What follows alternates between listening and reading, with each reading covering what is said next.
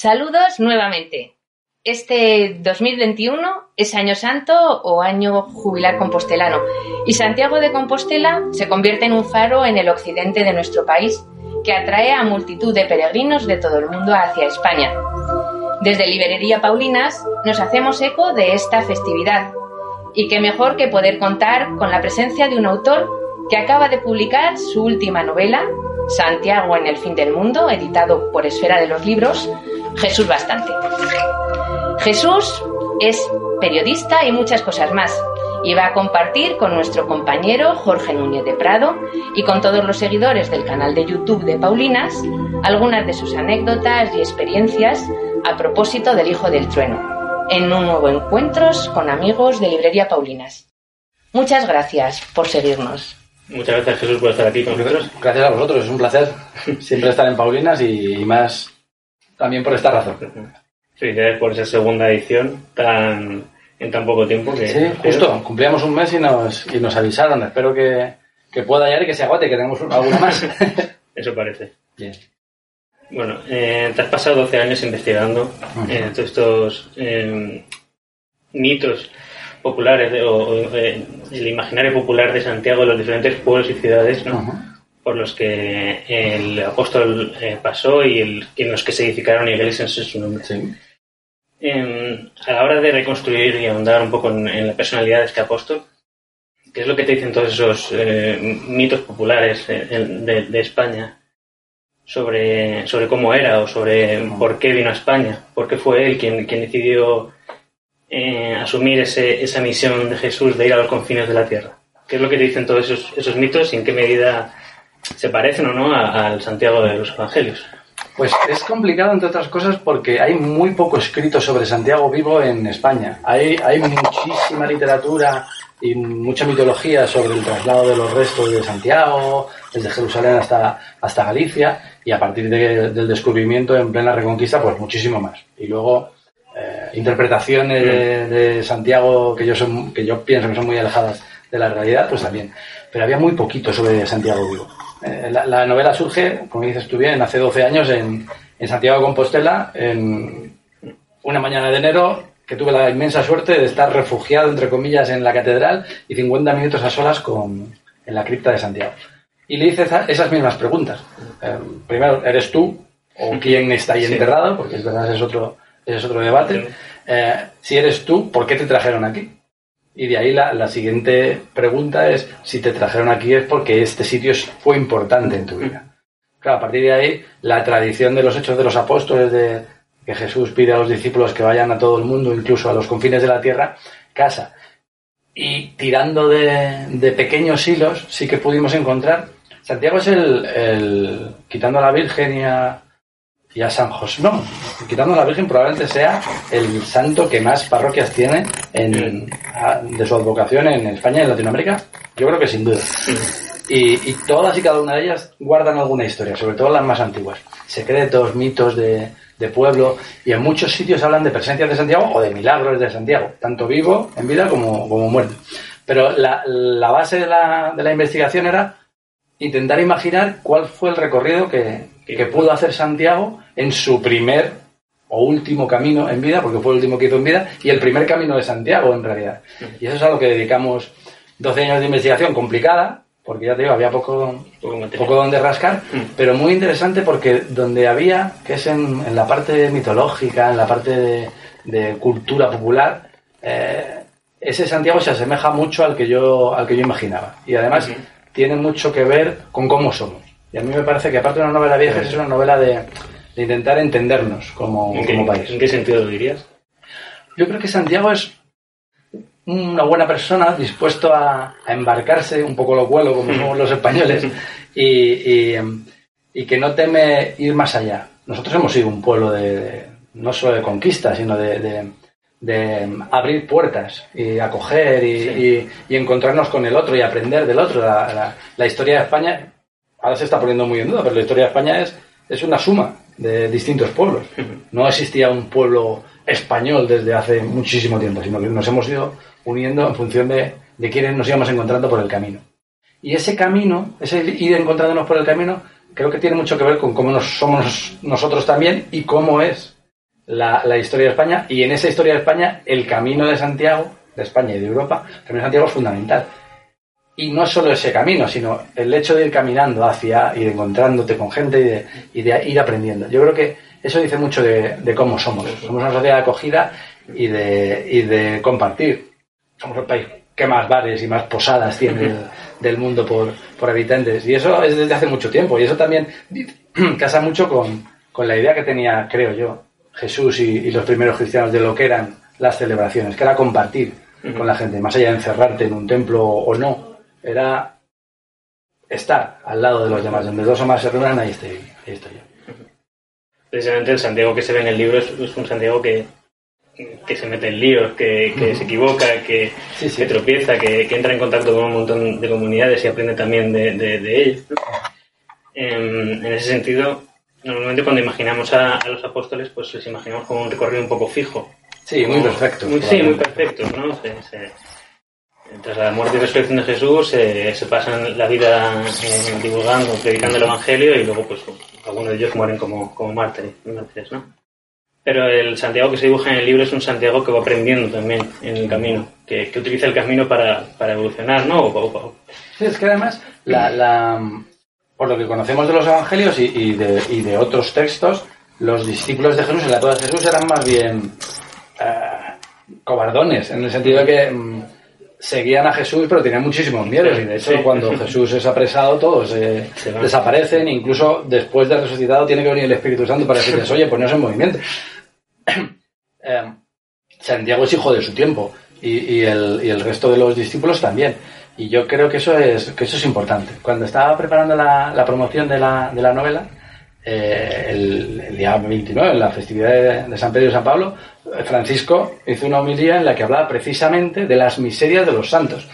que, que tal vez hemos dibujado excesivamente la, la imagen de todos y cada uno de los santos como seres absolutamente perfectos, cuando, cuando son hombres y mujeres de su tiempo que son ejemplos a seguir, pero por el, por el encuentro que tuvieron con Jesús y lo que, y lo que provocó ese encuentro. No Porque tuvieran unas cualidades per se genéticas de, de ser santos. Son hombres y mujeres que se equivocan y afortunadamente. De hecho, el, el libro es una, una reivindicación también del derecho a, del Es derecho a equivocarse. Sí, justo es la pregunta que te iba a hacer ahora. En, en esta etapa que estamos también de que a veces da mucho miedo equivocarse, ¿no? Y creo que, que equivocarse es parte del, del camino, Claro. de, de aprender de tus propios errores. La única forma que tienes es, es sí. El, el libro es en ese sentido sí que es una reivindicación a, a equivocarse, a, a necesitar, incluso para los que seguimos, tratamos de seguir el camino de Jesús, ¿no? Sí, sí. Eh, es una reivindicación a, a la necesidad de equivocarse, a la necesidad de, de cometer errores para aprender de ellos. y a seguir caminando. Yo en la, en la presentación que hicimos en Madrid dije una cosa que, que ha hecho cierta fortuna sobre, sobre conjugar el, la vida del cristiano en gerundio. Porque siempre estamos caminando, encontrándonos, Mm. equivocándonos, Mm. acertando. Y yo creo que es interesante porque a veces consideramos que el camino, cualquier camino, incluso el de la vida, pues tiene un final y tenemos que ir hacia esa meta. Y tal vez, si releyéramos nuestra propia vida, la gente con la que nos encontramos y el propio Evangelio de Jesús, el- la muerte de Jesús no es, no es el final, ni siquiera la resurrección es el final, es el comienzo de- del camino. Eh, hay, hay, que, hay que seguir caminando siempre y yo creo que, que eso es fundamental y me parece que, que es necesario reivindicar esa, ese aprendizaje. Esa necesidad, sí, esa necesidad de, de horizontes abiertos, ¿no? También de, de seguir Sí, caminando. porque, porque el, el Evangelio de Jesús es, es también eso. Es- Jesús es un hombre de su tiempo que vivió en un tiempo determinado con unas personas determinadas y abrió muchos caminos que hoy, 21 siglos después, Seguimos recorriendo. seguimos recorriendo y seguimos abriendo otros nuevos, porque, porque afortunadamente el mensaje del Evangelio no se agota y salen problemas o cuestiones o situaciones que Jesús jamás se pudo plantear porque pues, no existía, yo qué sé, la investigación genética. Pues no, podría, no puedes encontrar en los Evangelios una respuesta a eso, pero sí hay caminos en el Evangelio para afrontar todos los desafíos que, que salen en cualquier, en cualquier cultura y eso es, eso es muy potente. Bueno, eh, en las notas finales del libro y en, en- en- en la parte de Nieves con, con Costiño, eh, se deja entender que nunca se va a poder certificar del todo eh, si Santiago realmente recorrió España o hizo ese camino, ¿no? Sí. Pero lo que sí que se puede certificar es los efectos que ha tenido en la historia, que eso Claro. hablábamos un poco antes, en la historia de España. Y mi pregunta en ese sentido es, eh, sin, sin esta historia, ¿el cristianismo en España se habría extendido de la misma manera? ¿Cuáles cuál han sido los efectos reales de, de, de, que, de, que, el camino exista? Pues yo creo que hay varios efectos. Uno, que no sé si es bueno o malo, pero sí que se, se estableció. Santiago fue una figura clave en la reconquista para, para sacar a los moros de España y configurar la, la nación española tal y como se entiende a partir del siglo, del siglo XI o por ahí. Pero yo creo que es una lectura errónea, pero es verdad que todavía llegaban nuestros tiempos. El Santiago Matamoros, que luego fue un Santiago Mata Indios en, en, en la conquista de las, del Nuevo Mundo. Y yo creo que eso es un error. Lo, lo, lo, explico brevemente. Santiago es un judío del siglo I que no había salido de su pueblo y que de repente, impulsado por el mensaje de Jesús, decide mm, hacer caso a su apodo, al hijo del trueno y salir más allá. Hasta, hasta donde. muy lanzado, como hasta, Sí, sí, muy lanzado, hasta el fin, hasta el fin de la tierra. Y claro, eh, fue un fracaso su peregrinación. En el caso de que, de que se diera, porque es verdad, Nieves ahí tiene razón. Es, históricamente es muy complicado defender que Santiago estuvo en vida aquí. Es complicado defender que los huesos de Santiago son, son efectivamente Santiago porque no se han hecho tal vez las pruebas que se, que se deberían hacer con los medios técnicos que tenemos ahora. Pero incluso así, incluso aceptando que Santiago no estuvo en España, incluso aceptando que sus restos no fueran los que están en Compostela, que es mucho aceptar, eh, la, la corriente de, de, vida, de camino de construcción de civilización, no solo en España, sino en todo en Europa, es, fantástica. Lo decía Juan Pablo II y lo dicen desde hace siglos. Europa se construyó caminando hacia Santiago. Los caminos de Europa, que son los caminos del, en la novela lo, lo, pongo, eh, de los caminos de las calzadas romanas se, se, construyen caminando hacia Santiago, regresando a Santiago. Porque el camino de ida tiene un camino de vuelta que es a veces es, es más importante también que el de vida porque, porque va recogiendo las experiencias y, y, expresándolas a, la gente con la que, con la que te encuentras. Entonces también fue nuestra vía de apertura a Europa.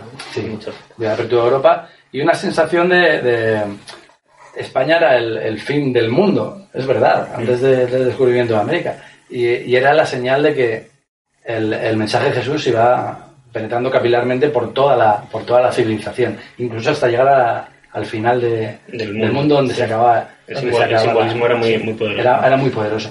Y es verdad que, no sé si has podido ir a Santiago o a Finisterre alguna vez, pero la, la carga simbólica de esas calles, del mar, mm. es muy, muy fuerte, independientemente de, de, la motivación que te lleve a, a ir a Compostela o a, a Finisterre. Y se nota, se nota. Y de hecho yo creo que es, incluso antes de que, de que existiera Santiago, había civilizaciones que, que iban en un proceso de, pues de, de, muerte, de desprendimiento, de resurrección, a bañarse en el, en el, en el mar del fin del mundo, etcétera, etcétera, etcétera. Y, y eso es innegable, que ese sitio eh, tenía un magnetismo y sigue teniendo un magnetismo. Y, y, en nuestro caso ha generado una cultura y una religiosidad muy potente. Y también un negocio turístico, como dice, como dice Juan Costrina, que, que es evidente que existe y que mmm, no debe escandalizarnos tampoco, porque también de eso se vive el hombre. Ah, hoy en día, además de, de rendir culto a, a, los huesos de Santiago, uh -huh. eh, al legado, ¿para qué utiliza la gente ese, ese camino? Es, es, también un, viaje personal muchas veces, es un recorrido? Sí, sobre todo es un viaje, un viaje personal que se transforma en comunitario en la medida en la que te encuentras con, con otras personas o, o, tienes la capacidad de abrirte a, a experiencias. Y las motivaciones infinitas. Cumplir una promesa, eh, turismo, gastronomía, motivaciones religiosas, espirituales, mil cosas. Lo que está claro es que todo el que hace el camino, ni siquiera el que llega, hay muchos que no, que no llegan a Santiago, hay gente que hace tra trozos, tramos del camino porque no tiene más tiempo, pero el, el caminar en sí es muy potente. Y, no solo caminar por el camino francés, afortunadamente están surgiendo caminos de, de Santiago eh, por todo el mundo. De hecho, hay, hay algunos en, en América, creo que hay uno en, incluso en Australia, que no llegan a Santiago, pero que, que sí tienen esa espiritualidad, esa potencia del, del camino. Y yo creo que el, el, caminar es una magnífica metáfora de lo, que, de lo que somos y de lo que podemos llegar a ser, de las posibilidades del ser humano. Has estado caminando con Santiago estos 12 años uh -huh. de investigación. ¿Qué te llevas de, de, de empaparte tanto de, este, de, este, personaje histórico, este apóstol, y qué, qué has dejado en el, en el Santiago de la novela? Pues yo sigo desconociendo, esto queda fatal, pero desconociendo bastante a Santiago. O el Santiago que yo he imaginado es un Santiago que tiene mucho, mucho de lo que yo creo que fue, que fue Santiago, pero, pero se me quedan muchas aristas. Y me parece interesante, porque yo, yo como, como escritor, pero sobre todo como lector, soy de los que piensan que, que no te tienen que dar en un libro todo más caro. Que la responsabilidad del lector es importante. Porque pues yo, tú le puedes poner una barba a Santiago, le puedes poner un, un atuendo, puedes pensar en... No, no, no, lo dejo cerrado. Y me parece que es interesante. Y mi Santiago no está, no está cerrado. Como tampoco creo que Jesús sea una figura que esté absolutamente cerrada. Afortunadamente, sí, ¿no? Si fueran figuras acotadas y muy cerradas, impedirían que otras civilizaciones, que otras culturas, que otras personas que tuvieran otro concepto de la vida se acercaran. Y entraran y se empaparan de... que no es real, ninguna persona es, fija, es una idea cerrada, ¿no? Claro, claro. Y sobre todo en personajes históricos que, que, que, no son tanto lo que hicieron, sino lo que, lo que suponen. Y Santiago supone mucho, supone el, el, hombre que llegó más allá, uno de los tres mm, apóstoles preferidos de Jesús. Eh, claro, es un testigo de, de, lo que ocurrió. No sé, no sé tú, pero yo como creyente pagaría muchísimo por poder, por poder pisar los, los, suelos que pisó Jesús y, estar cerca de él y verle y comer con él. Sería, sería fantástico, una experiencia que, que, debió marcarle, le marcó evidentemente para toda la vida y más allá. Muy bien, pues hasta aquí la entrevista. Muchas gracias de nuevo por venir. Eh, descansa también, que lleva mucho. todavía nos queda un poquito. Todavía nos queda un poquito, pero sí, vamos a intentar y que Santiago en este Jacobeo, que es doble además, pues siga, siga caminando y el, y el, libro con él. esperemos. Aquí lo tenéis, Santiago el fin del mundo. Si os ha gustado, suscribiros y darle al like. Muchas gracias. Hasta luego.